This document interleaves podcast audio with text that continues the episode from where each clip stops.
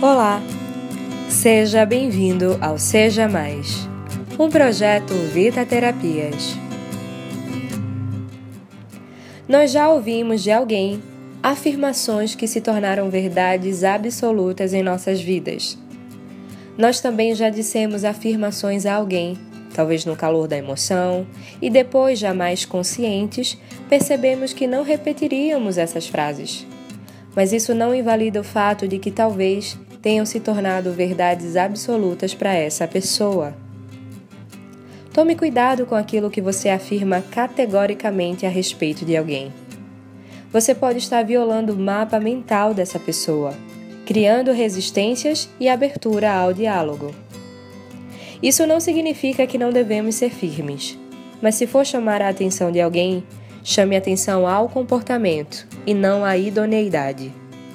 Para conseguir me fazer entender, imagine a seguinte situação: uma criança, ao entregar uma arte ou um trabalho, ouve de uma professora na escola: Nossa, que coisa mais feia! Você é muito destrambelhado, menino. Em casa, se essa mesma criança não executa o trabalho com tanta desenvoltura, também ouve dos pais: Nossa, como você é desengonçado! Perceba que o que está em questão aqui não é se a pessoa é ou não é destrambelhada ou desengonçada. Mas uma criança que ainda não tem noção de identidade, de tanto ouvir isso, uma hora vai acabar acreditando.